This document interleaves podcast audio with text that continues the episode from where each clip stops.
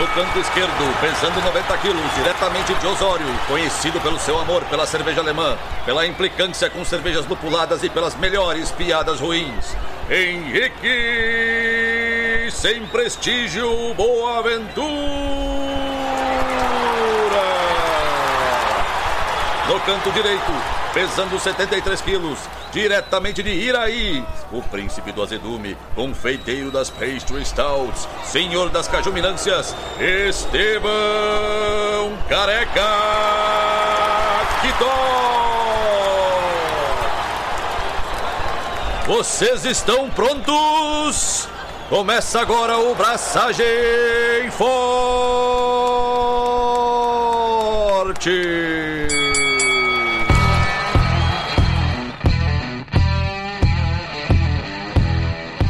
E aí, galera, Estevão da Suricato aqui. Alô, Loite, Henrique Boaventura. E vocês devem estar desesperados para me perguntar uma coisa. Se tu consertou a internet? É, essa é uma pergunta que não quer calar. E a resposta é não. A minha internet tá com o speed test torando e continua travando, então eu não sei qual é o problema. Talvez seja o problema do Mac aqui. Nem falo nada. Mas sim, falo. Tem outra pergunta que talvez seja a pergunta mais feita, mais ouvida desse programa. E a minha Keush? Ha! Ha! Temos, olha só, esse ano foi uma merda. Essa é a grande verdade. Esse ano foi um ano de contrastes. Foi um ano de, tipo, de, de coisas muito boas e coisas muito merda. Mas no final do ano, o que que acontece? Tem o fenômeno de, tipo, milagre. Tipo, não é todos aqueles filmes hollywoodianos do milagre de Natal, milagre não sei do que, milagre na rua não sei o que. Ou seja, Pesadelo na Rua X, não sei. Não lembro agora. Acho que é Nightmare on the Elm Street. Enfim, eu fiz a Keush. Bracei a Keush. Algo aconteceu, Estevão. Uma novidade nesse horizonte. Uma, uma novidade nessa tua vida que é... Eu finalmente, depois de... Cara, acho que faz uns bons quatro anos, eu acho. Tô secando as lágrimas aqui. Lágrimas de crocodilo. Eu fiz bracei a Keush num dia quente pra caceta. Ainda não estou ainda full, como se chama? Estabelecido com todos meus equipamentos, mas eu fiz uma Keush. Não me venha dar desculpa que ficou ruim. Se tiver ruim, não conta para pagar a dívida. Ah, tá. Tipo, a dívida é Keush, tá ligado? Mano, na boa, se tu, me, se tu me fizer uma Keush ruim depois de todos esses anos, tu perde o amigo, tá ligado?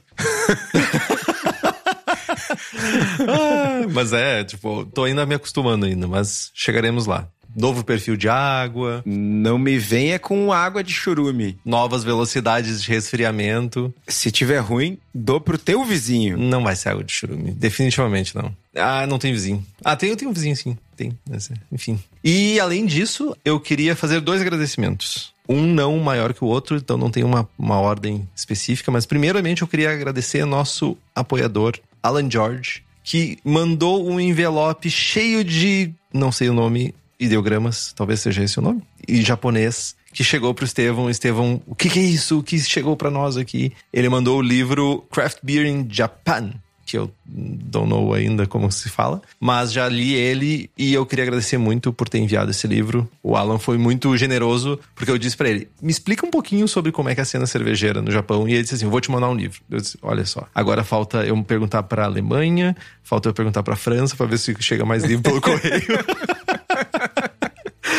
E eu também queria agradecer Estevão. Numa bela manhã de sábado, Estevão disse: Tu tá em casa? Eu disse assim: Sim, bem distante de onde você está, inclusive, mas estou. Vou passar aí e vou te deixar umas cervejas. Olha só que maravilha. Quem tem amigos assim não precisa de outra coisa na vida, né? Então eu queria agradecer muito o Estevão. E você, Estevão? O que, que você fez? O que, que aconteceu nesses últimos aí dias? Cara, vou atalhar as coisas mais dramáticas. Tô tristão que o Brasil foi eliminado da Copa. Porra, tristão mesmo seriam dois dias a mais de bar cheio, tá ligado? Ah, isso. Porra, velho. Nem pra, nem pra ganhar da Croácia, velho. Porra, mano. Eu tinha me esquecido desse detalhe. Um abraço para todo mundo que encheu meu saco quando a Alemanha perdeu. Um abraço, ó. Beijo para vocês. Só queria dizer isso. Não, mas estamos aí planejando 2023. Coisas boas virão aí. Planejamento sem precedentes na firma. Bem completo, assim, bastante. Um momento bem rico profissionalmente, inclusive com planejamento de produção. Agora, no apagar das luzes de 2022, ainda vão vir umas smoothies novas, lançamento, retorno, daninho, enfim. Vai estar vai tá massa. Esse final de ano Tá legal. E é isso. Planos, planos, planos. E calor, né, meu? Muito calor. Bebam cerveja, desgraçados. Beba. Se hidratem em cerveja. ah, o calor tá atorando. E, e assim, eu invejo quem consegue viver em lugares que. Eu sei que às vezes não é uma opção. Eu consigo entender isso. Mas não sofrer com calor é uma coisa maluca, porque eu sofro horrores com calor, assim. Enfim, eu não tenho ar-condicionado em casa, então, tipo, tô. Parece que eu tô numa air fryer. O vento, o Osório tem vento, né? Aí o Osório é vento e vento quente. Aí, tipo, tá uma maravilha. Mas, já que você fez todo mundo vislumbrar quais são os próximos passos da Suricato, Cubo, Distrito, etc., Estevão, a gente tá aqui com as nossas queridas apoiadores e apoiadoras do Braçagem Forte, que tem esse benefício master, o maior benefício que é estar tá aqui ao vivo, acompanhando ao vivo. E quando eu disse que hoje era o dia do sorteio de fim de ano do Braçagem Forte, inclusive apareceu um monte de gente extra porque a gente disse que ia ter sorteio para quem tá ao vivo. Então, sim, estamos de olho, gente. A gente faz isso. E além disso, nós temos merchans exclusivos para os nossos apoiadores e apoiadoras. Temos a participação do melhor grupo de WhatsApp cervejeiro do país. E se tu quiser ter acesso a tudo isso, faça como Alan George, Carlos Alberto Poitevan, Diogo Longo, Felipe Augusto Kinser, Felipe Lécio, Gabriel Henrique Franciscon, Gabriel Mendes de Souza Martins, Christopher Murata, Luiz Henrique de Camargo, Ricardo Luiz Bonato, Ricardo Peixoto Gonçalves, Rodrigo Veloso, Wellington de Oliveira Ferreira e um secto de outras pessoas mais. E nos apoie pelo link do Apoia-se, que é o apoia.se barra braçagem traço forte. O link tá aqui no post.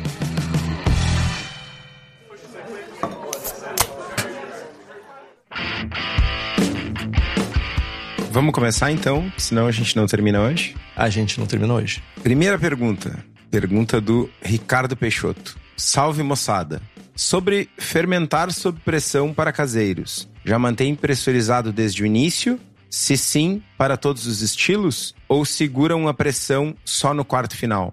Eu gosto de usar frases do Estevão. Você sabe que eu adoro isso. Né? Então, vou usar uma frase master de Estevão, que é depende. Depende. Fermentação sob pressão, ela tem objetivos diferentes. A pressão, né, no, no caso de uma fermentação, não necessariamente fermentar sob a, a pressão, ela vai ter objetivos diferentes. A gente pode ir pro lado mais simples, que é só usar a própria o, seu, o gás carbônico gerado na fermentação para carbonatar nossa cerveja quando a gente está terminando a fermentação, né? Para isso, lá pelo terço final, quarto final da fermentação, a gente usa uma válvula que a gente consegue regular a pressão dentro do fermentador e a gente regula para ficar a pressão que a gente quer aí, geralmente um quilograma força, alguma coisa assim, para a gente manter isso e todo o excedente de pressão sair para fora, só ficar a pressão que a gente quer e não explodir o nosso fermentador. E a gente tem um outro cenário que é suprimir geração de ésteres. Isso é um outro cenário que a gente também tem quando a gente lida com fermentações sob pressão. Aí é um pouco diferente. O que, que acontece? Uma fermentação, boa parte dos ésteres, para não dizer quase todos os ésteres, eles vão ser gerados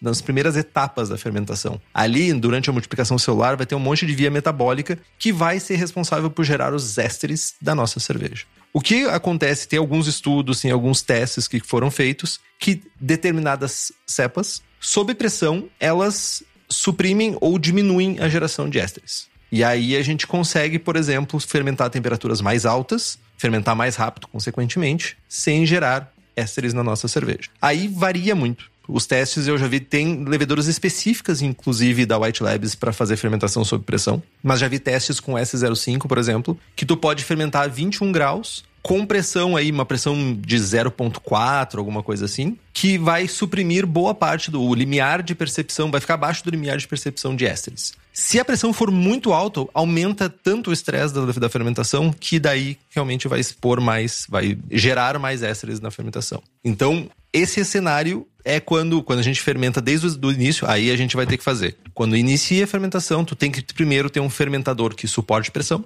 Na verdade, todos os casos a gente precisa de um fermentador que suporte pressão. E não é pouca pressão, tem alguns fermentadores que suportam uma pressão mínima, então cuidem isso. Tem que ser uma pressão alta. Até para ter um, um, como é que se chama? Um fator cagaço, né? Vai que dá algum problema na válvula, então é importante isso.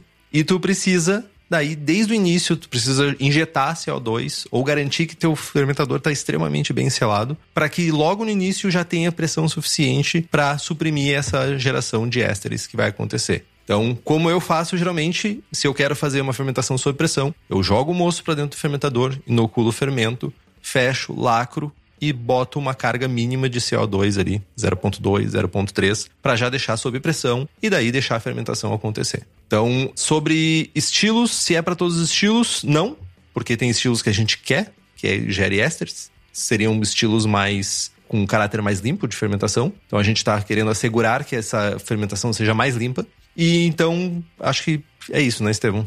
Ficou alguma coisa de fora? Eu queria contribuir rapidamente, sem estender muito, que eu vejo essa preocupação ou esse questionamento diversas vezes no universo caseiro sobre fermentação sob pressão. E eu queria trazer o meu o viés da minha realidade, né, produzindo na cervejaria onde eu tenho condições e equipamento que me permitem fermentar sob pressão. E eu não fermento nada sob pressão. Não é que eu não ache uma ferramenta viável, mas tenho outras formas de controlar a esterificação do que via pressão né? Controle de temperatura, pitch adequado, nutriente, sabe? Aquela a, a busca pela cerveja mais limpa possível. Isso, inclusive, dando um spoiler aqui, em algum momento do futuro falaremos sobre leveduras lager e fermentação limpa. Tivemos uma discussão riquíssima no grupo de apoiadores alguns dias atrás, com uma contribuição brilhante, por sinal, do Andrew, que sempre que se manifesta manda muito bem. Abraço, Andrew. E então, falaremos sobre isso mais para frente, mas não vejo a necessidade, sabe? Acho que a gente consegue fermentações limpas sem grandes quantidades de éster, além do usual para levedura do usual para estilo, sem precisar recorrer a uma fermentação sob pressão. Acho que a fermentação sob pressão ela tem que ser tratada como uma ferramenta, não como um, uma solução mágica, né? Ah, eu quero ah, fermentar direto no post-mix, eu quero carbonatar minha cerveja antes. Enfim, tem vários benefícios, mas não é uma ferramenta, não é algo que tu vai usar para tudo e nem que tu precisa usar para tudo. Só queria trazer esse, essa contribuição rápida. Eu, 99% das vezes é para me aproveitar e carbonatar a cerveja. 99% das vezes. Pergunta de Marcos Seixas. Estevão Henrique, tudo certo? Tudo certinho com você. Cara, sobre starter e propagação. Certinho. Cara, sobre starter e propagação. Costumava fazer starters de 24 horas com aquela agitação sem vergonha, balangando o recipiente de tempo em tempo. Agora pensei em usar o aerador de mosto, bombinha, para fazer o starter sem o agitador magnético, só com a aeração constante. Se não me engano, vi no canal da Flora Brewing no YouTube. O que acham? Já fizeram dessa forma? Abraço. Fala, Marcão. Tudo certo, mano? Então. Mudou até o tom de voz. Fala, Marcão. Fala, Marcão. É que Marcão é, é mano, é, o cara é grande. Mas vamos lá. Certamente, utilizar o aerador é uma opção mais consistente do que balangar o recipiente de tempo em tempo, porque tipo, isso é total aleatório quando tu lembra, quando tu não lembra, não, não é eficaz. Tu vai ter uma propagação, uma reprodução celular maior, sim. Uma das principais tretas do starter, é, além da aeração, é a dissolução de CO2 no mosto. E o CO2 ele é, é tóxico para as leveduras. Então, grande parte da agitação funciona para dissipar e existe a palavra dessolubilizar? tirar de solução CO2. Dispersar? É. Enfim, tu vai ter um resultado melhor. uh... Costinha. Tu vai ter um resultado melhor, certamente, se tu utilizar em conjunto agitador, agitação, mais aeração com oxigênio, tu vai ter o um resultado épico, tá ligado? Tu tá num resultado ok, balangando, e aí tu vai subindo escadinhas até o épico lá em cima, que é com tudo funcionando junto. Mas, recomendo, episódio número 5, Henrique. 5 ou 6? 6, acho que é 6. É um dos primeiros. Start Me Up. Nem sei se eu recomendo tanto assim, tá ligado? Mas. vale ouvir de novo. Deixa eu ver aqui. Vamos ver. É episódio 6, Starters Me Up. Então é isso. Eu, eu, queria fazer um comentário. O Jamil falou sobre esse assunto num dos Bruce Strongs. E ele falou que o grande. São duas coisas. O Kitó brilhantemente trouxe a questão de purgar né, o CO2 de dentro da amostra. Que está sendo ali dentro do, do. E segundo o Jamil, também uma outra coisa que o, o agitador magnético faz é literalmente agitar. Ele agita o mosto e mantém as leveduras em suspensão, que faz com que elas não se acumulem no fundo do, do Erlenmeyer e tenha uma camada com mais exposição e outras camadas com menos exposição ao mosto. E ele falou que usando o aerador, tu tá basicamente agitando o mosto. Tu tá fazendo também que aconteça essa agitação. Tá deixando a galera agitada. Então, o único cuidado que ele disse é que que garanta que a bombinha tá fazendo com que não gere um, buraco em volta da bombinha e que sim que consiga mexer todo o fundo para a levedura ficar sempre em suspensão e garantir uma multiplicação celular boa. Eu nunca fiz com aerador, eu sempre fiz com agitador magnético ou com a mão mesmo. E balangando vem de balanganda. É uma palavra indígena que significa penduricalho. Tá aí, ó. Cíntia, qual seria a melhor forma de coletar e propagar uma levedura de garrafa? Como saber a quantidade necessária para a fermentação se fôssemos só utilizar essa levedura? Boa pergunta. A primeira informação importante para a gente atingir esse objetivo é entender se a garrafa barra, a, não sei, o meio que está sendo consumido tem leveduras vivas ou não. Ah, se a garrafa de cerveja, se a lata de cerveja, se o growler tem leveduras vivas ou não. Tá? Muitas cervejas são filtradas, pasteurizadas ou sofrem alguns outros processos que acabam com um produto meio inerte ali, meio sem vida, e isso não nos serve de nada. Se a gente não tem leveduras vivas, a gente não consegue propagar. A segunda informação é, beleza, a gente tem leveduras vivas. Mas que leveduras que estão vivas ali? Vou usar, por exemplo, algumas cervejarias alemãs que produzem Hefeweizens, que fazem a fermentação normal da cerveja, né, lá nos seus fermentadores, com uma levedura, e para carbonatar elas, usam outra levedura para as pessoas não terem acesso a essa cepa original. Então, isso já é o segundo problema. Tu pode propagar aquela levedura, mas ela não vai ser a levedura original que fermentou a tua cerveja. Isso também pode ser um problema para a pessoa. Isso não é nada incomum, tá? É bem comum as cervejarias usarem outros tipos de levedura, seja por velocidade, seja por padronização, etc. Enfim, acontece. Beleza. Aí a gente tem, a gente sabe que tem levedura, a gente sabe que a cervejaria usou a mesma levedura para também refermentar na garrafa. Aí a gente precisa fazer um processo ali, né? A gente vai basicamente fazer uma boa sanitização da garrafa. A gente vai abrir a tampa, queimar com um bico de Bunsen ou alguma coisa que não seja uma vela, mas que tipo que a gente consiga fazer uma, uma sanitização do bocal da, da garrafa ou da lata a gente vai pegar, servir essa cerveja em um outro copo.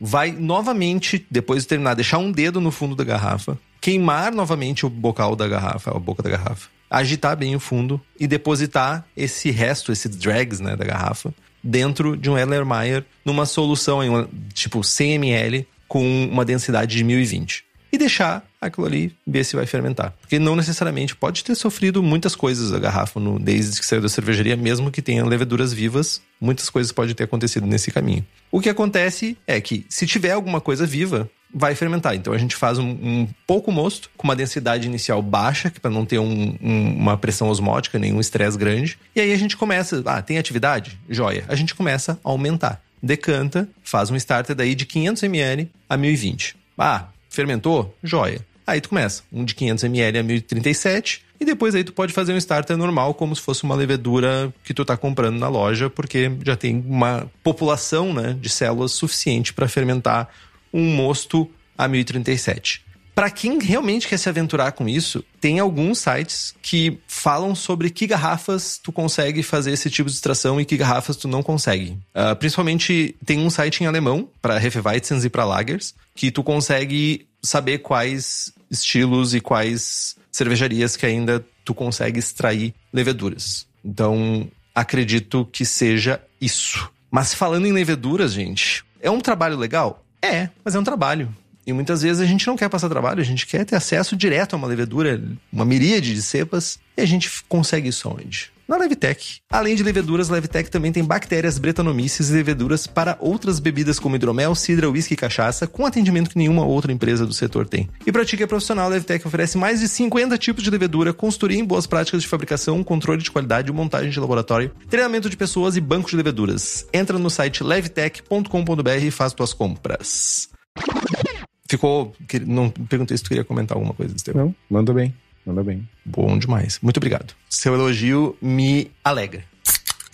Matheus Tavares. Como faço para ter dúvidas sobre produção caseira de cerveja? Se já ouço braçagem forte e estou no grupo de apoiadores que ajudam 24 horas por dia. Se essa pessoa faz propaganda pra gente, olha só, o que, que eu vou dizer? Muito obrigado, Matheus. E que bom que você está tendo todas as suas dúvidas sanadas. A gente se esforça e as pessoas do nosso grupo também se esforçam bastante para sanar as dúvidas. Então, muito obrigado a todo mundo. O Márcio tenho dúvidas sobre dimensionamento de uma unidade de resfriamento. Por exemplo, mosto a 100 graus para 12 graus. Água a 20 graus, eu preciso. Vai ser em quanto tempo? O que vai acontecer aqui? Qual é o. Como eu preciso dimensionar isso? Volume de mosto, volume de água necessário? Conseguem resumir ou de uma forma mais simples apresentar um cálculo para essa equação? Estevão. Vamos lá, Márcio. Como tu pediu para resumir, você bem sucinto, mas fica a dica no episódio Fica Frio, número 61. A gente fala sobre resfriamento. Lá, inclusive, a gente fornece a fórmula e tal. Mas basicamente, quando a gente está falando de resfriamento, a gente, o resfriamento ele é função de duas coisas: da diferença de temperatura entre o líquido e o que está em contato com ele e a área de contato. Né? Então, quanto maior o teu chiller, quanto mais voltas ele tiver, quanto menor for a bitola do tubo, se for um chiller de imersão ou chiller de contrafluxo, quanto maior for a área de contato das placas e maior o número de placas, mais área, mais área para troca térmica, né? E aí tu vai conseguir trocar a temperatura mais rapidamente. É, basicamente é isso. Quanto se tu quiser baixar de 100 graus para 30 graus, tu precisa de um número de placas, usando o chiller de placas como exemplo, né? Tu precisa de menos placas para chegar na mesma temperatura com o mesmo volume d'água. Né? Então, são várias situações e que envolvem essas variáveis. Diferença de temperatura, coeficiente de troca térmica do material também, né? Se tu tá usando alumínio, cobre, inox, madeira, sei lá. Cada material tem um coeficiente de troca térmica diferente. Por isso que os chillers usam preferencialmente cobre, porque tu tem uma troca térmica mais eficiente, só que tem o lado negativo de tu não poder sanitizar o cobre com soda ou com ácido peracético e tal. Então tem o problema da limpeza. Né? O, aço, o aço inox ele não é tão eficaz na troca térmica, mas é, a gente consegue garantir que vai ter uma limpeza Kentucky ali. Então, dá uma escutada lá no 61, fica frio, que tem mais informações. Mas se tu tá tendo problemas de resfriamento, certamente tu precisa de um chiller maior. Se tu ainda não tá tendo problemas de resfriamento e quer trocar o teu chiller, escolher o melhor chiller do ponto de vista de troca térmica não necessariamente é o melhor caminho para o teu setup. Depende de espaço, de tempo, de como tu vai sanitizar, de quão disposto tu tá a sanitizar esse chiller. Tipo, acho que conheço muita gente que comprou chiller de placas, Henrique, eu inclusive, e acabou desistindo porque é horrível de sanitizar e acabou voltando para chillers aspas mais arcaicos. De imersão. É. Num setup caseiro, o meu chiller preferido é o chiller de imersão, porque me dá uma versatilidade que um chiller de contrafluxo não me oferece. Beleza? Beleza. Vamos para a próxima.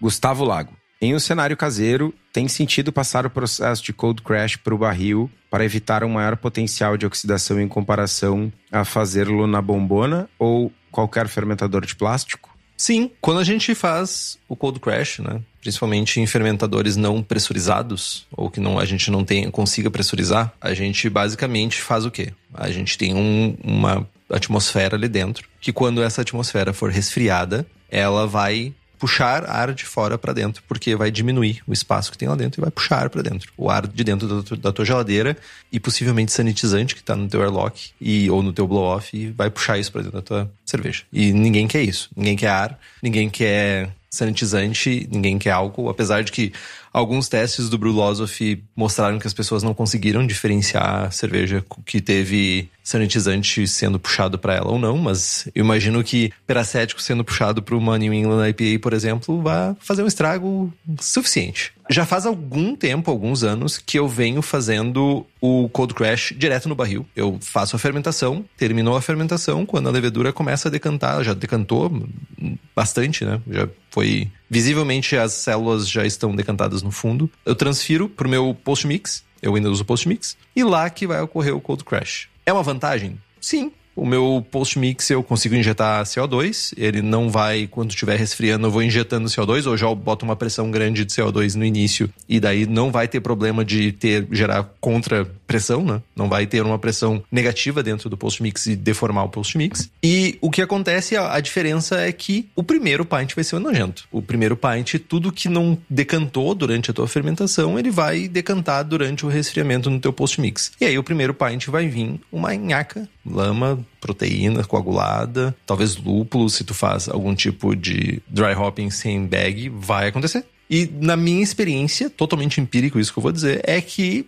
um pint e tá tudo limpo. Já não tenho mais problemas de turbidez, já não tenho nenhum problema quanto a isso. Então é uma opção para quem não tem fermentador que possa ser pressurizado, para quem usa bombona, para quem usa balde. É uma boa opção fazer o cold crash diretamente no post mix, porque ajuda a tu encurtar o caminho, inclusive, né? Então, a minha sugestão é essa. Contribuindo rapidamente, quando a gente faz transferência de líquido independente da transferência. Líquidos a uma temperatura maior absorvem menos gases. Então, a cerveja a zero, ela tem uma capacidade de absorver CO2 e ar dissolvido maior do que a cerveja a 20 graus. Então, tu vai fazer uma trasfega de uma cerveja a 20 graus, tu vai incorporar menos oxigênio do que uma cerveja a zero. Então, né, respondendo especificamente a parte da oxidação, a trasfega é menos traumática. Nociva. Nociva menos nociva para a cerveja, né? E ter sim tem o inconveniente de tu sujar o post-mix, né? O barril, enfim. Isso pode ser um inconveniente real se tu vai transportar essa serva, vai levar ela pro churrasco, enfim, né? Porque ela não vai estar tá paradinha. Então é, é, algo a se considerar. Nem todo mundo né, bota cerveja no kegerator e deixa ela paradinha lá para consumir. Então tem esse inconveniente. Mas é isso, é uma questão de do que tu tá buscando como objetivo final um ponto para dar uma atalhada nessa questão da cerveja diminuir de volume, né? Que eu faço sempre na bombona é que no finalzinho da fermentação eu fecho a torneirinha, eu não tenho meu blow off é com torneirinha, então eu fecho a bombona dá aquela dá aquela estufada, às vezes até demais. E aí quando vai pro frio ela não o líquido absorve um pouco daquele CO2 do headspace ali e ela não encolhe. Né? Mas também tem o bombona que tá ao contrário, que tá sugada, tá só, só cuidado, observem se seu equipamento, entendam o seu processo antes de simplesmente fechar a torneira e sair cinco dias para viajar e para evitar de chegar em casa e ter um, uma explosão acontecida, né? Sabemos que isso não é raro.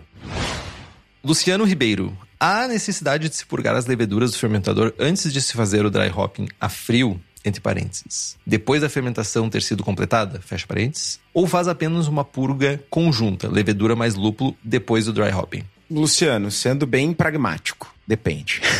Não, vamos lá. Sendo bem pragmático, não tem necessidade de purgar a levedura. Mas tem alguns pontos. Primeiro deles, tu tá perdendo uma oportunidade de coletar levedura ou reaproveitar uma levedura antes do dry. Né? Depois do dry, esquece. Tu não vai conseguir reaproveitar essa levedura, vai, vai sofrer demais. Agora, né, tu pode ter a chance de tu tem a chance de coletar essa levedura. Beleza, não quero coletar a levedura. Ainda assim, tu pode fazer o dry sem problemas. E aí vai depender muito do teu setup. Por exemplo, tu usa uma bombona, aquela azul ou branca de fundo chato, que é o que eu uso. Cara, eu não serva na bombona, eu não coleto levedura, eu não retiro a levedura nunca. Eu sempre faço o dry por cima. Azar.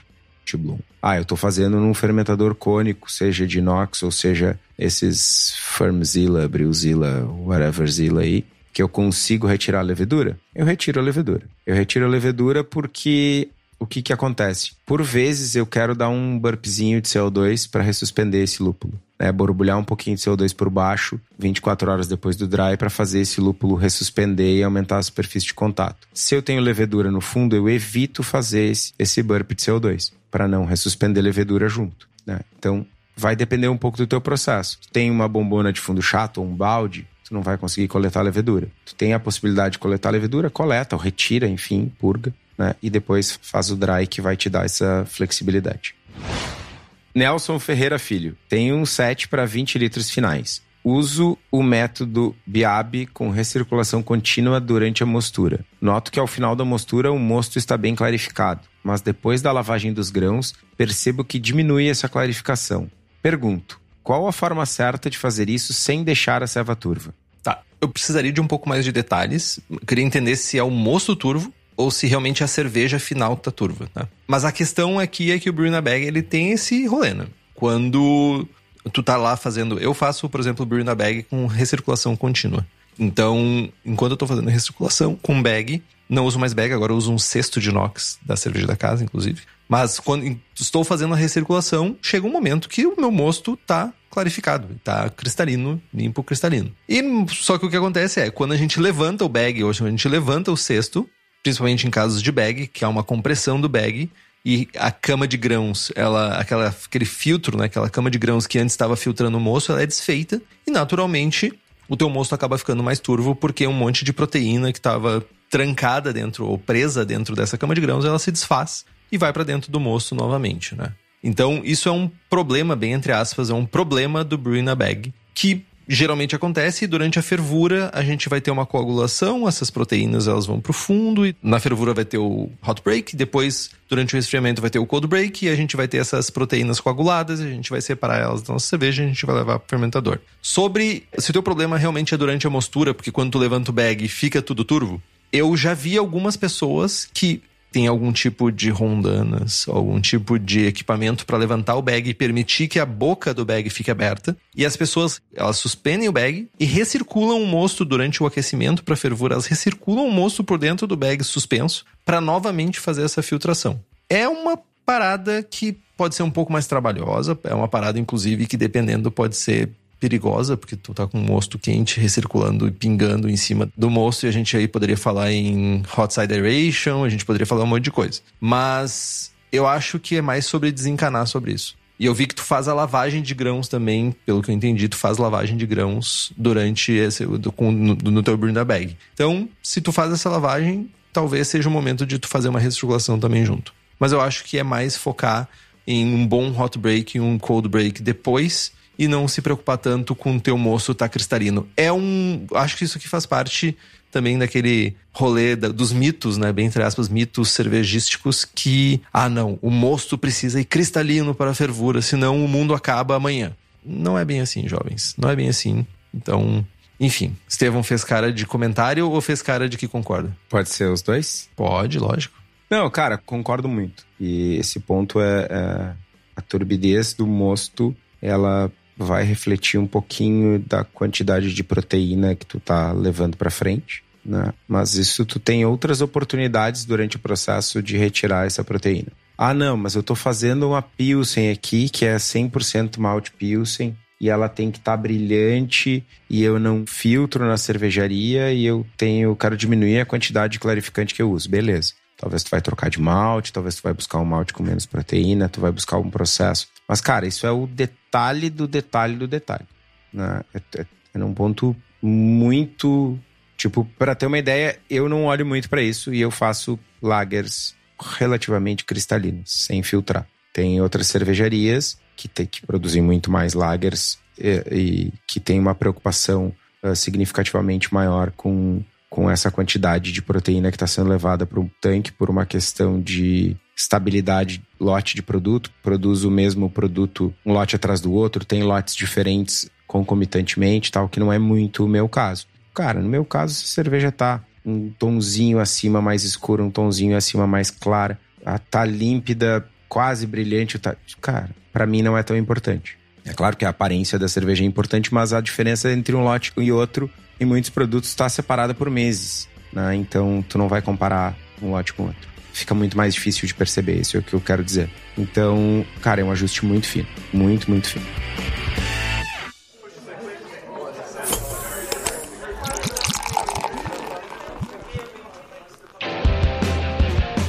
Vitor Anunciato. As minhas cervejas de OG mais elevadas, próximo de 1060, tendem a ficar com retrogosto levemente metálico. Meu equipamento é de inox. Faço 10 litros por batch e inoculo levedura seca, um saquinho para 10 litros. Cara, curioso. De maneira geral, tá?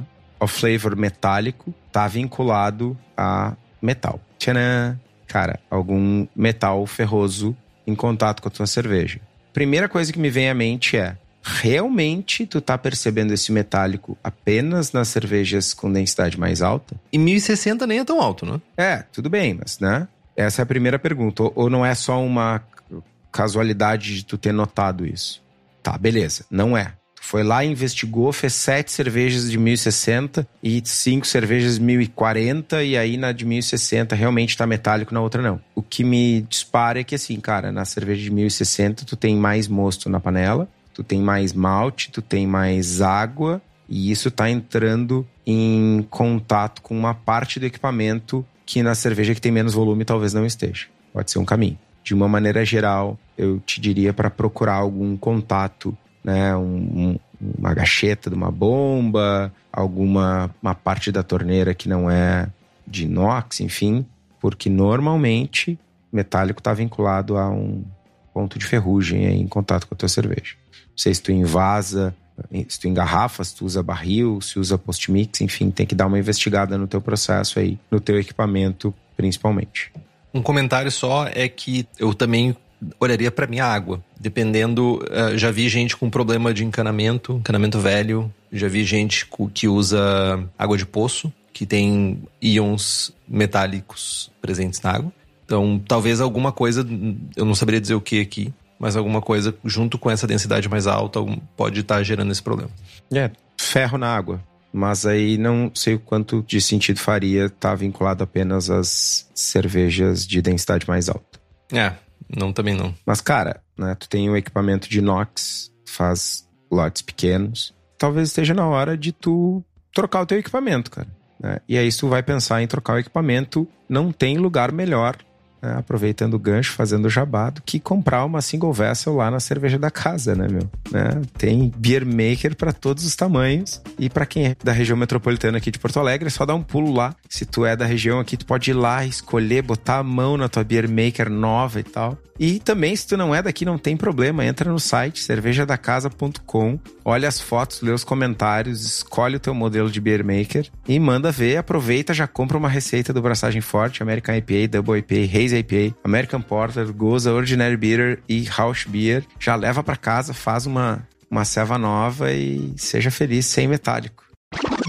Eu, Marco Seixas, falou aqueles canos antigos que dá gosto de mordida na bochecha.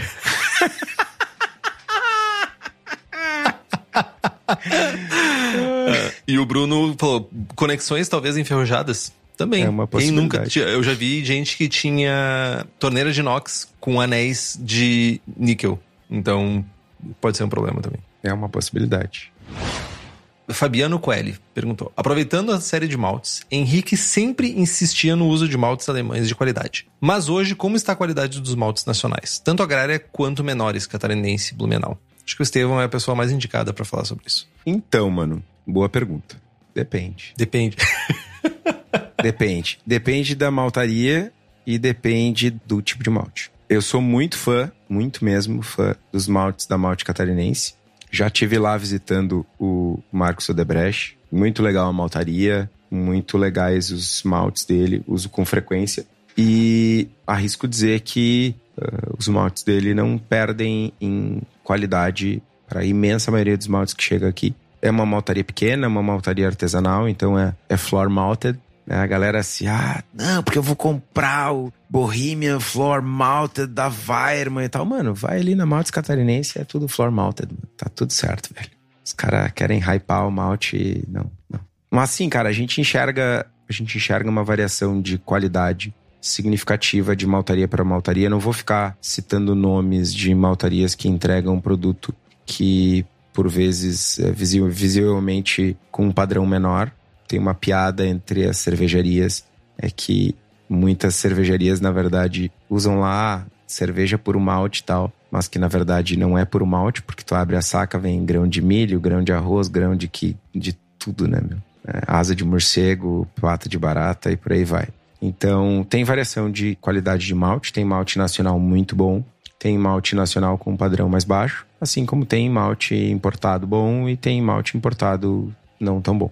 Né? Da mesma forma que a cerveja no Brasil, a gente tem muitos exemplares de nível mundial, a média ferra. E com o malte é a mesma coisa, a gente tem maltes fantásticos, inclusive citando de novo, não vou, não canso de, de fazer propaganda Devia ter cansado, né? Porque o Marcos não abre a mão. Mas não canso de fazer propaganda pra malte catarinense. Tipo, cara, eles têm trigo sarraceno, malte de arroz, sabe? Tem várias coisas, malte caramelo ácido. Tem coisas que são real inovações que tu não vê em maltaria, que não chega no Brasil, sabe? Tem maltaria artesanal nos Estados Unidos fazendo, tem, mas isso não chega aqui, tá ligado? Cara real tem maltes bons e maltes diferentes. A própria Blumenau tem o Barley Loaf lá, que é bem legal, sabe? E a Agrária tá expandindo, tinha só Pilsen, tem Pilsen, Pale, Munique. Munique da Agrária é bem bom. Então, tem opções nacionais muito boas. Quer contribuir, jovem Henrique? Não, é, eu só. A única coisa que eu contribuiria, tu já falou, que é. A gente também não precisa uh, achar que só porque é nacional que é ruim. Também tem internacional ruim. É, e não é pouco. Mais uma pergunta do Fabiano. Uma Dump Beer possui o mesmo sensorial de uma Weiss Beer?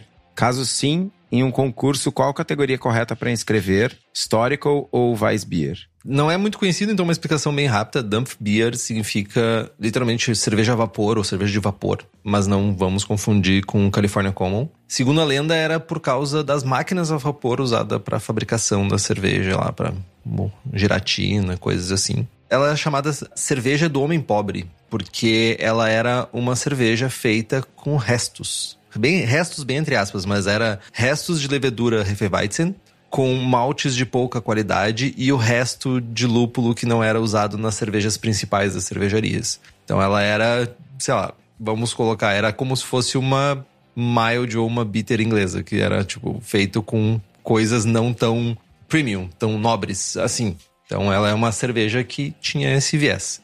O excedente de leveduras Hefeweizens usava malte pilsen geralmente, 100% malte pilsen, para fazer uma outra cerveja diferente e se aproveitar desses maltes e lúpulos pouco nobres, por assim dizer.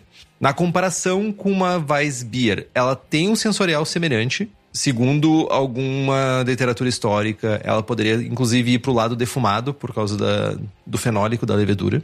E se tu fosse inscrever ela em concurso, Historical Beer ou Weissbier? Assim, Weissbier, pela lei, ela deveria ter 50% de malte de trigo. Isso é por padrão. Deveria ter 50% de malte de trigo. Mas o que importa é o sensorial. Se tá com cheiro de Weissbier, se tem sabor de Weissbier, se tem cara de Weissbier, é Weissbier. Não interessa se tu botou asa de morcego lá, que o Estevão falou, ou se tu botou prego. Ela é uma Weissbier. Na categoria Historical Beer, por ser um estilo que não tem uma descrição mais, como assim dizer, mais detalhada do estilo, tu teria que ir atrás dessa descrição e pode ser que tu seja não avaliado bem por causa disso, porque ela não é um estilo tão conhecido, não é um estilo tão fácil e tu teria que prover essa descrição do estilo. Eu iria de Weissbier, mas teria que ver como é que tá a cerveja. Acho que essa é a principal questão. Cara, eu não me lembro exatamente como é que ficou no BJCP 2021, mas tem essa abertura como tem nas Specialty IPAs, eu, eu fornecer o estilo histórico, tipo, ah, não é só os listados lá? Tu pode fornecer. Sim, tu pode pegar. Inclusive, tem alguns. Faz alguns dias eu estava traduzindo um estilo. E nos comentários desse estilo falava sobre alguma diferença entre o estilo principal. E a questão é: se você quiser fazer. Eu vou chutar um nome aqui. Uma cream ale com lúpulos, sei lá, diferentosos. Você deveria escrever isso aqui em uma historical beer e prover uma descrição do estilo. Entendi. Tu pode fazer isso. Tá, então é faz mais. É bem pouco comum. É bem pouco comum. Eu não me lembro de algum concurso ter visto alguém colocar alguma coisa em Historical Beer diferente. Tá, tudo bem, mas se pode, pode, né? E vai ter um, um Henriquinho que vai fazer em algum momento. Mas, beleza. O Fabiano ainda pergunta: é como foi o processo de elaboração da lambipa? Foi quente, foi longo, foi zoado e ela ficou amarga. Por isso lambipa, era para ser uma lambique era para ser uma lambique e virou uma lambipa. Nós usamos bastante conhecimento que o Estevão adquiriu. Não muito certo, né, meu? Porque não deu certo no amargor, mas a, o, o Estevão queria usar todo o conhecimento que ele conseguiu a edição impressa do lambique do Classic Brew, sei lá qual é o nome da série. Nunca aprendemos o nome. Nunca aprendemos, eu acho que a gente nunca vai aprender. E a gente usou bastante desse aprendizado. Se eu não estou enganado, foi Pilsen e aveia em flocos. Acho que foi isso. É, mas falando rapidamente sobre o processo, a gente usou o mesh elaborado pela Turbid Mesh. Não usamos Turbid Mesh, usamos a versão adaptada do que o pessoal da Wyist elaborou e que tem no livro Wild Bruce do Capitão Jack Sparrow. Não, não sei. É, Sparrow. Something, something, Sparrow. Jack Sparrow, o capitão. Eu lembro que a gente usou 5 gramas por litro de Mitelfruz, de SAS e SAS em flor envelhecido por 7 anos. E que era o que indicava. Indicava envelhecer ele por 2 anos. A gente usou por um SAS mega velho. Eu trouxe com amargo que é a porra, velho. e a gente usou drags de garrafas. Nós usamos um Roseler, se eu não estou enganado. Um Roseler Blend. Belgian Sour Mix. Belgian Sour Me foi tudo que a gente podia botar, a gente botou lá dentro. E ficou do jeito que ficou. Tinha que botar mais água para diluir o amargor. é, mas uh, no final deu, deu certo. Deu certo, a experiência valeu. Vamos colocar nesse sentido. Rodrigo Loyola. Fazer sempre a mesma receita, processo ou variar é bom para aprender com os erros. Nunca repetir receita e faço muito teste maluco. Cara, eu tenho uma, uma abordagem uma maneira de enxergar as coisas bem. Acho que vocês vão gostar e, enfim. Se a gente está olhando para um processo e para um processo de aprendizado, a melhor maneira de coletar informações, coletar dados, transformar esses dados em informação, transformar essa informação em conhecimento, é fazer a mesma receita, o mesmo processo, variar uma variável por vez, tomar anotações precisas, etc, etc. Essa olhando só para o processo, é disparado infinitamente melhor repetir ad eterno do que fazer coisas muito loucas. A grande questão é o quanto tu consegue fazer a mesma cerveja variando um detalhezinho por vez sem desistir do hobby. Porque se tu faz 42 vezes a mesma Dark Mild sem prestígio, mano, tu não vai fazer 42 vezes. Na terceira vez, tu vai parar de braçar e tu vai comprar IPA no mercado e tu vai largar o hobby, entendeu? Então, se o que te faz manter o tesão e manter a, a, motivação e a vontade de aprender é fazer coisas novas, certamente tu vai aprender mais do que se tu desistir do hobby, saca? Tem o ideal e tem o ideal para tua realidade. Se eu ficasse fazendo a mesma Belgian Blonde, sei lá, Belgian Blonde, qual foi a primeira belga que eu fiz? Primeira belga que eu fiz foi uma Belgian IPA. uma American IPA fermentada com T58. Meu Deus do céu. Nossa. Bom, enfim. Se eu tivesse ficado fazendo a mesma Weissbier lá, que foi a minha terceira, quarta cerveja para sempre, mano, eu não teria continuado. Eu teria desistido, né? Então, o que vale para minha realidade é eu continuar o hobby, né? E a partir daí, sim, poder aprender e tal. Independente da maneira, se tu vai fazer a mesma receita, o processo ou variar, tenta mudar poucas variáveis, idealmente uma só por vez, e toma nota de tudo. Né? Por mais que tu faça coisas muito loucas, ter um bom planejamento e anotar e registrar tudo é um bom caminho para aprendizado. Eu diria que se o teu rolê é fazer cerveja diferente, faça cervejas diferentes e começa a encontrar variáveis que tu consiga mudar e melhorar, mesmo fazendo cervejas diferentes ah, vou usar sempre a mesma temperatura de fermentação com a mesma cepa de levedura e vou fazer estilos diferentes. Beleza. Aí tu consegue entender aquela fermentação, tu consegue aprender, não necessariamente com erros, mas com a repetição. Então, talvez, acho que tem muitas maneiras. Acho que cada um tem o seu rolê e tá tudo bem. A pergunta do Douglas Almeida. Preferem sua cerveja preferida acompanhada daquele churrasco torrado ponto carvão ou aquele churrasco no ponto perfeito acompanhado da pior cerveja quente? Hum, pior cerveja quente é foda também, né? A cerveja preferida acompanhado no churrasco torrado ponto carvão ou o churrasco perfeito acompanhado da pior cerveja quente? Eu tenho a resposta já. Eu diria que eu prefiro a cerveja favorita com churrasco torrado, porque, tipo, eu tenho a opção de não comer. Mano, então, eu também. E eu tenho um, um argumento diferente, que é o seguinte. O churrasco, ele é composto de algumas coisas. Tem toda a preparação, né? Tem o antes, tem o depois, tá? Tu vai passar seis horas no churrasco, mas comendo mesmo, tu vai passar meia hora, talvez. Se tu parar para comer, né? Então, cara, tu tá trocando cinco horas e meia de cerveja ruim por meia hora de carne boa? Ou o contrário, tá ligado? é um bom ponto, é um bom ponto. Ah, mas que tomar cerveja ruim é foda também, cara. Tipo, e ainda quando tu colocou cerveja favorita ainda, muitas vezes a tua cerveja favorita nem é tão fácil de achar, daí tu vai queimar uma cerveja favorita, é, sabe? Eu prefiro a carne ruim e a ceva boa. É, eu também. É isso aí. Já comi muito churrasco ruim, mas a companhia era boa, então... Diogo Longo, o quão impactante é um blend de lúpulos usado ultimamente pelas empresas? Essa pergunta tem como base, por exemplo, o lúpulo Amarilo. Faço uma Session IPA single Amarilo que já faz alguns anos e ultimamente não consigo chegar no mesmo resultado do passado, seja no aroma ou no sabor. Lembro da primeira leva, o cheiro tomava conta do ambiente durante o serviço. Inclusive, tenho relatos de outros amigos que têm o mesmo problema com outros lúpulos.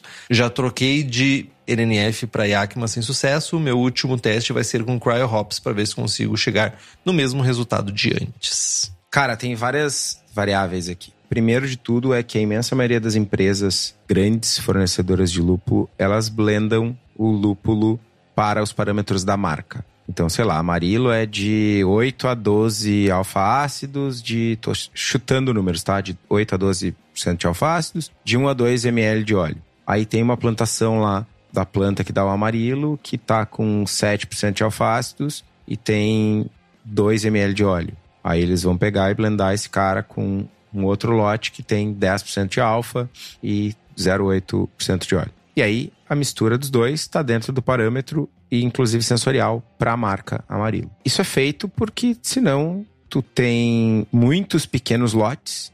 Quando tu blenda, tu consegue lotes, o lote resultante, né, maior, né? Então tu consegue uma uniformização maior dos lúpulos que são vendidos pela companhia. Isso não necessariamente ele é tu tá mirando para baixo, entendeu? Não, não, eu vou, eu sou a empresa, eu sou evil aqui, sou malvadona, quero lucro a qualquer custo e vou blendar com capim limão aqui para ficar mais barato. Não é isso. Tem uma coisa que é esse lance do sensorial. A gente, ah, no, no, tempo que eu era criança era tudo melhor. A primeira IPA que eu fiz era mais aromática. Cara, tem um lance mental que cada vez que a gente relembra algo, a gente meio que sobrescreve a memória. Então, aquela coisa que a gente imaginou e lembrou por, sei lá, 20 anos, no fim das contas nem era tão bom assim. É a nossa memória que colore as coisas que dá essa impressão de diferença. Dito isso, tu pode estar tá usando lúpulo pior. Não estou questionando a tua memória, não é isso, mas é um, fato dos seres humaninhos. Mas tu pode estar tá usando lúpulo pior, pura e simplesmente. Né? Isso, lúpulo é um produto agrícola, tem variação, apesar da padronização das empresas, tem variação de safra para safra, tem variação de local de plantação, de fornecedor, etc, etc. Né? Mas é isso.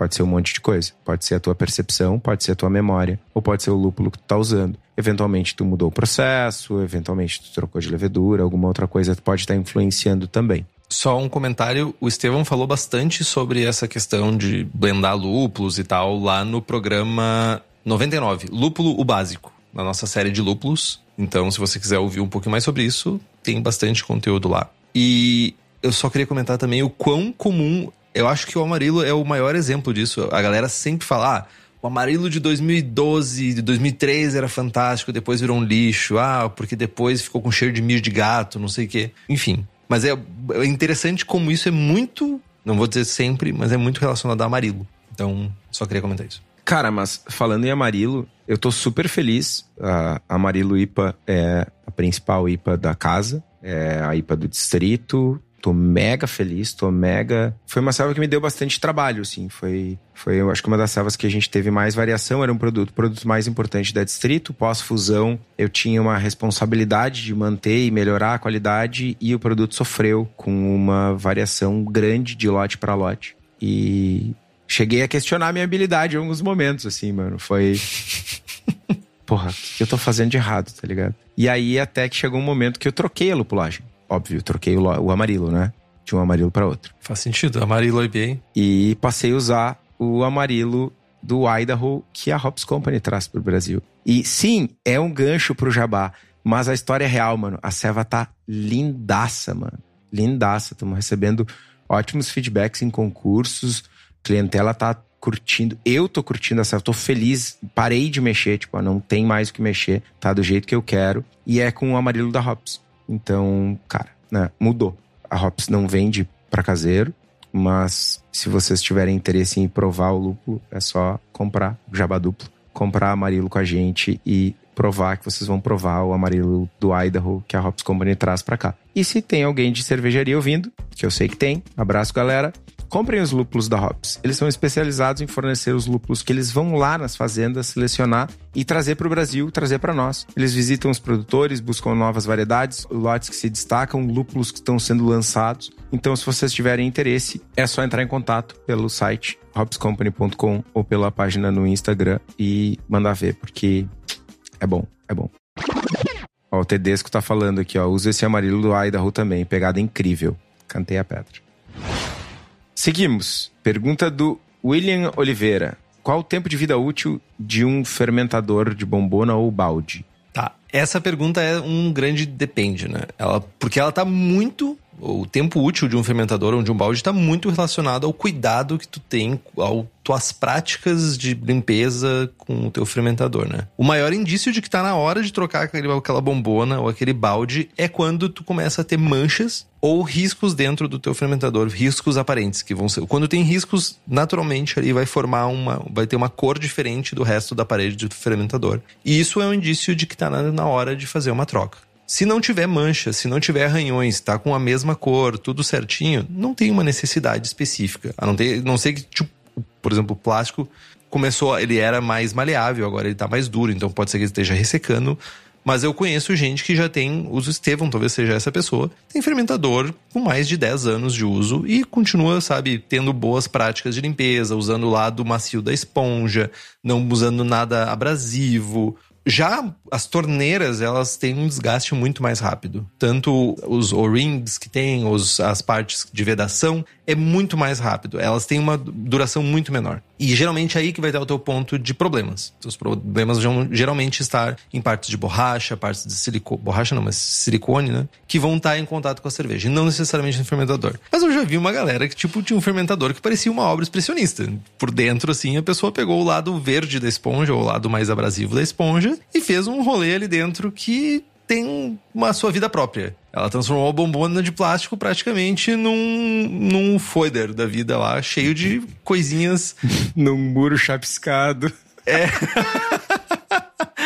Então, cuidado. Quanto mais cuidado você tiver, mais tempo vai durar suas bombonas. Eu, por exemplo, usei mais de 5 anos as minhas bombonas. Elas continuam sendo usadas por outras pessoas e porque eu tinha cuidado com elas. Lógico torneiras foram trocadas, as borrachas as de isolamento da bombona foram trocadas. O que eu digo do balde, tem uns baldes safado que tem umas aletas. Aqueles são. Aquilo ali é um, um poço de guardar coisa. Então, cuidado com aqueles baldes. E dobre e redobre a sua atenção. Era isso, né? A pergunta, né? É, essa, essa era a primeira. A segunda, como conferir a eficiência dos sanitizantes? E qual a melhor para cada tipo de fermentador?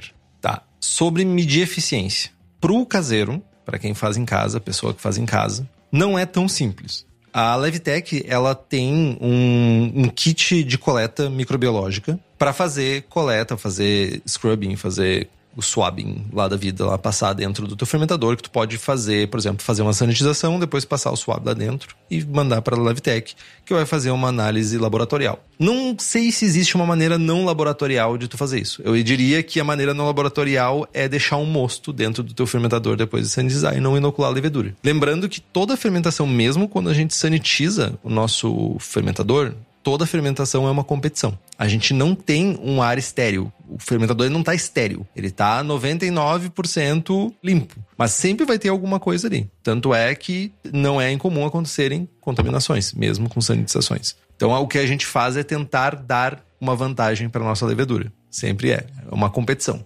Então, se tu quiser fazer o teste, eu diria para te comprar esses kits de análise laboratorial para te saber. Cervejarias fazem isso para passar em torneiras, para passar dentro de eh, fermentadores e tudo, principalmente para encontrar pontos de contaminação. Sobre o melhor sanitizante, para mim ainda é o Star.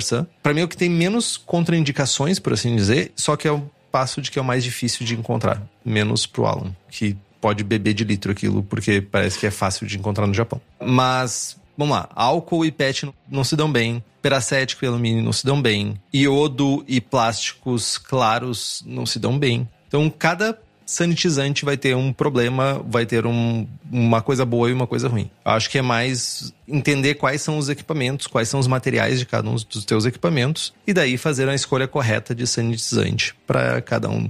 Não tem uma Eu diria que o Star Sun talvez seja a bala de prata, mas como a gente sabe que o Star Sun é meio difícil de conseguir, tem que analisar cada um dos teus equipamentos para ver o que tu vai usar. Ah, álcool também resseca mangueira cristal, por exemplo. Então, não tem bala de prata, é isso. Alan George, diretamente do Japão. Quais cuidados, além da higiene, devemos ter com as nossas queridas torneiras de serviço, a fim de garantir uma boa vida útil, bem como a excelência na extração? Essa é a primeira dúvida dele. Cara, torneiras num ambiente caseiro são infinitas. Tu não tem o que tu faça que tu vai conseguir gastar uma torneira, tá ligado? É infinito. Vai deixar de herança pros teus netos, sem sombra de dúvidas. Agora, cara, bons cuidados, assim. E aí a torneira. Eu vivo isso com a torneira do meu Kegerator. No bar, a gente tem um processo de higiene e limpeza bem, bem processinho mesmo. Cara, a torneira tem um, um plugzinho de silicone, então, ah, vamos começar a operação. Tira o plug, passa uma esponja na parte externa da torneira, enxágua, sangra, serve, pau na máquina. Terminou o serviço, lava a torneira por fora, lava a torneira por dentro, aplica sanitizante, aplica sanitizante no puta merdinha de tampar, tampa, resolveu. No outro dia, repete o processo. Como tu usa todos os dias, por mais que eventualmente, ah, é final de noite, duas da manhã, tô cansado, bah, esqueci uma torneira, ou fiz mal feito, cara, aquele resquício mínimo de cerveja vai ficar ali de um dia pro outro só. Não vai virar uma craca eterna, maledeta, que não vai sair nunca mais, que tu vai pegar uma, precisar de uma britadeira para tirar, entendeu? porque tem uma frequência. Já no meu Kegerator em casa, eu supostamente faço o mesmo processo. Só que no dia que eu tô, né? Não vou dizer que eu tô bebaço, porque eu nunca fico bebaço, mas no dia que eu tô. Alto. Muito alto, mano, mas nem já tinha nem xeringada de álcool, tá ligado? É tipo, pff, ficou. E obviamente no dia seguinte, ressaca a maledeta, porque eu já não sou mais um guri, eu vou voltar para aquela torneira dois meses depois. Cara, ou duas semanas depois. E aí, aí o bicho pega. Porque aí aquela cerveja ressecou, já pousou um monte de mosca, já tem bicho, já tem mosquito, já tem ovo. Cara, tô exagerando, né? Mas é, o cuidado passa a ser muito maior. Né? Então tu tem que fazer uma higiene, uma limpeza, escovar, esfregar com muito mais cuidado. Aí eu relembro meu pai aqui: o lugar mais limpo não é o que mais se limpa, é o que menos se suja. Quanto menos sujeira tu deixar acumulada, menor vai ser o teu trabalho. Além disso, soda, e peracético uma vez por mês. Em casa eu não passo uma vez por mês nem a pau, Juvenal. Eu passo uma vez a cada dois, três meses. Porque também não uso tanto, não tem acúmulo, não tem pedra, enfim. Mas é isso. Soda. Se não quiser usar soda, em casa principalmente, pode usar um, um branco e tomar cuidado com água quente, né? E peracético, água morna. E aí segue o baile. Uma coisa legal de fazer, que é importante, mas que é difícil o pessoal fazer em casa, é desmontar as torneiras uma vez a cada três meses, desmonto tudo. Desmonto a torneira, tiro o shank, abro mangueira, tiro conexão, desmonto tudo, monto, limpo, lavo, álcool, pá, monta de novo, sanitiza, segue o baile. E Vanish, no máximo 40 graus, se eu não estou enganado. Depois ele começa a perder eficácia. A segunda dúvida de Alan é: farei uma lambic e pretendo deixá-la sozinha por um ano no balde. Tadinha dela, porque você vai deixar ela sozinha? Num balde de plástico. Apesar de ser plástico alimentício, gostaria de mais informações sobre o quão seguro é manter uma cerveja com acidez acima do normal em contato com plástico por períodos prolongados. Vai tranquilo. O plástico, ele não vai interagir, não vai reagir com a acidez dessa serva, que não é uma acidez grosseira. E muitas vezes esses plásticos guardaram são usados para guardar conservas. Então, que tem uma acidez maior do que a cerveja. Vai tranquilo.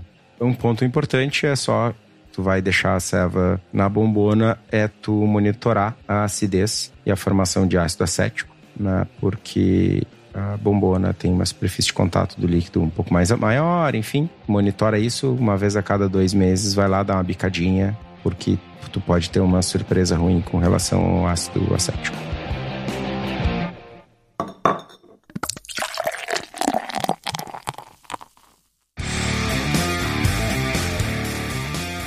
Alexandre Rocha Vaz. Na opinião de vocês, qual o grist de malte em percentual e as rampas de mostura ideais para uma West Coast IPA?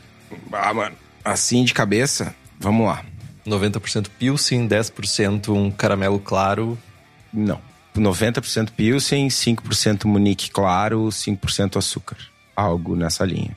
E rampa de mostura 63, 64, 65, 66, dependendo do, da força da cerveja. Se eu vou fazer uma West Coast, West Coast Zuda, tipo 7, 8 de álcool, ou se eu vou fazer uma Session West Coast, tipo 6% de álcool, tá ligado? Então eu miraria em o mais seca possível, tipo 1007, 1008, 1010, uh, sem medo de ser feliz, assim. Então uma temperatura de mostura baixa. Eu tenho usado, salvo engano, 40 minutos a 64 e 20 minutos a 72. Horcurs numa West Coast IPA. Olha, vejam só. Horcurs. Perguntas que chegaram pelos meios de comunicação cartinha, fax, etc. João Roberto Silva. Há 10 ou 12 anos, as pessoas aqui na minha região entravam na cerveja artesanal pela Vaz. Depois de uns seis anos, com a chegada da Session IPA, a cerveja de entrada mudou para esse estilo. Será que está chegando a vez das inglesas como Bitter e Golden Ale? Não, lamento.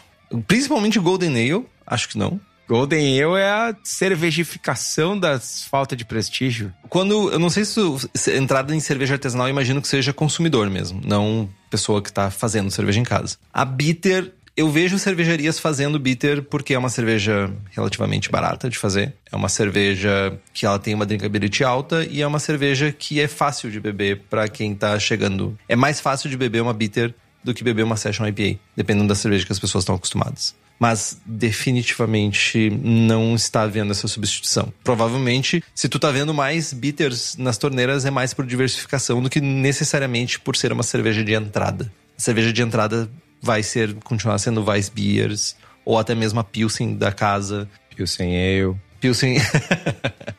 ou as próprias IPAs carameludas, mas não vejo essa mudança acontecendo, não vejo mesmo. Fernando Leandro. Posso fermentar uma Flanders com Saccharomyces e depois colocar o blend da Levitec para concluir o processo de fermentação e maturação? Certamente. Inclusive, muitas pessoinhas fazem exatamente assim. É, eu ia só comentar que, segundo Jamil, citando Jamil, de novo, fazer uma fermentação inicial com Saccharomyces, terminar a fermentação e depois colocar um blend de leveduras para fazer uma Flanders, vai gerar uma cerveja menos ácida. Se tu fizer o inóculo de Saccharomyces junto com o blend vai gerar cervejas mais ácidas. Então tu consegue controlar a quantidade de acidez da tua cerveja também com o tempo entre a adição do Saccharomyces e do blend de leveduras, de micro, micróbios, microorganismos, enfim. Caio Vrob. Qual foi a pior cerveja que vocês tomaram esse ano? A minha foi uma Rogue Garden 0%. Também tanta coisa ruim, velho. Ah, eu vou ser mega polêmico, mas eu vou pensar em coisas que eu paguei. Não, mas não é, não é a pior cerveja que tu comprou, é a pior cerveja que tu tomou. Bah, no concurso. Tá, pior que a cerveja que eu tomei, então, no, no, na prova que eu fiz do BJCP em Porto Alegre, tinha uma blonde, American Blonde, que tava abaixo do cu do cachorro. Assim, tava terrível, assim, terrível. Mas eu também tomei uma, sei lá, IPA da roleta russa 0% de álcool, que tava terrível. Eu tomo muita cerveja sem álcool porque eu quero provar, enfim.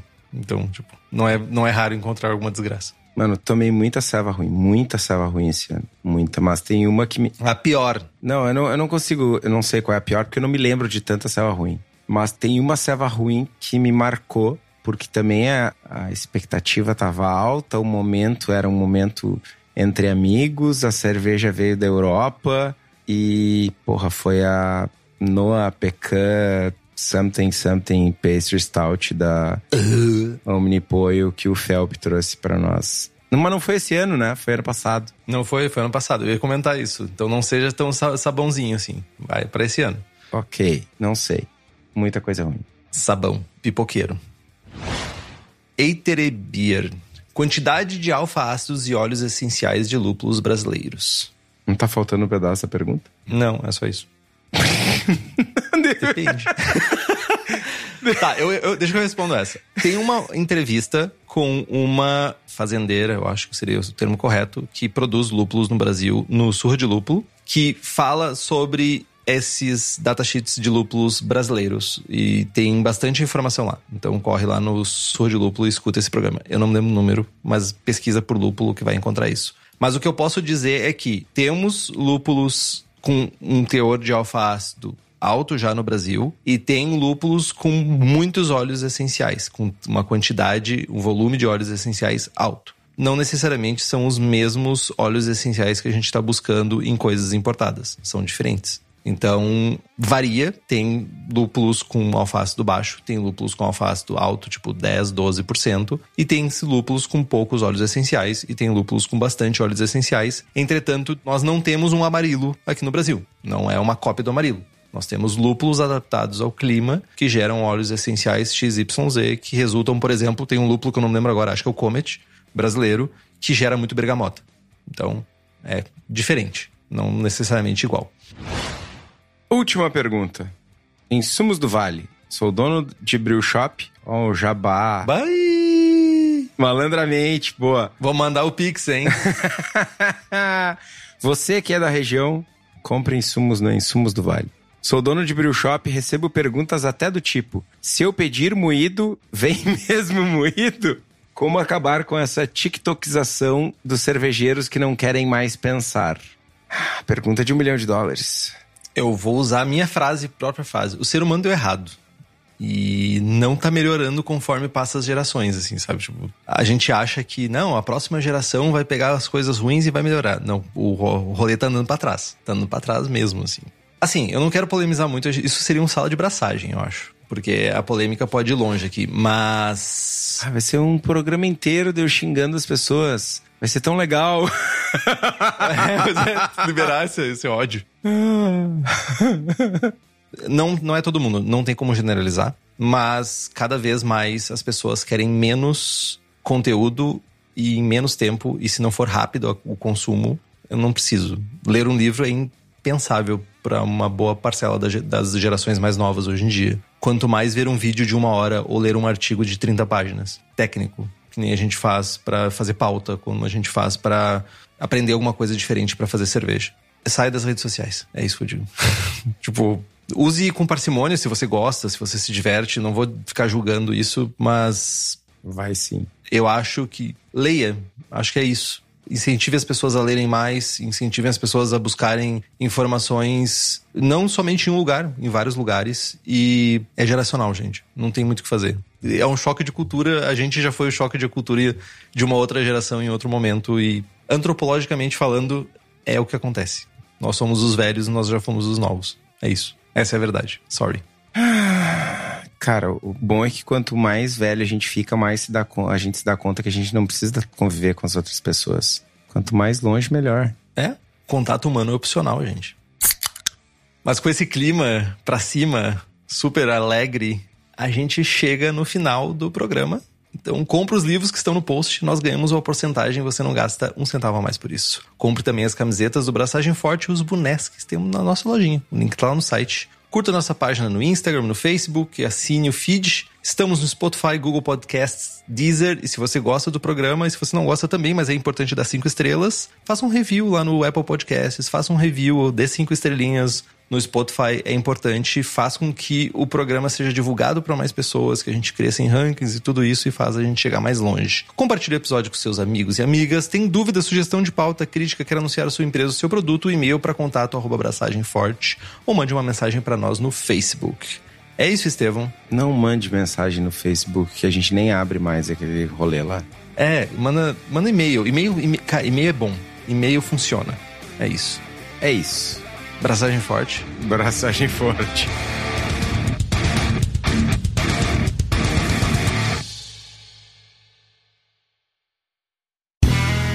Este podcast foi editado por Play Áudios.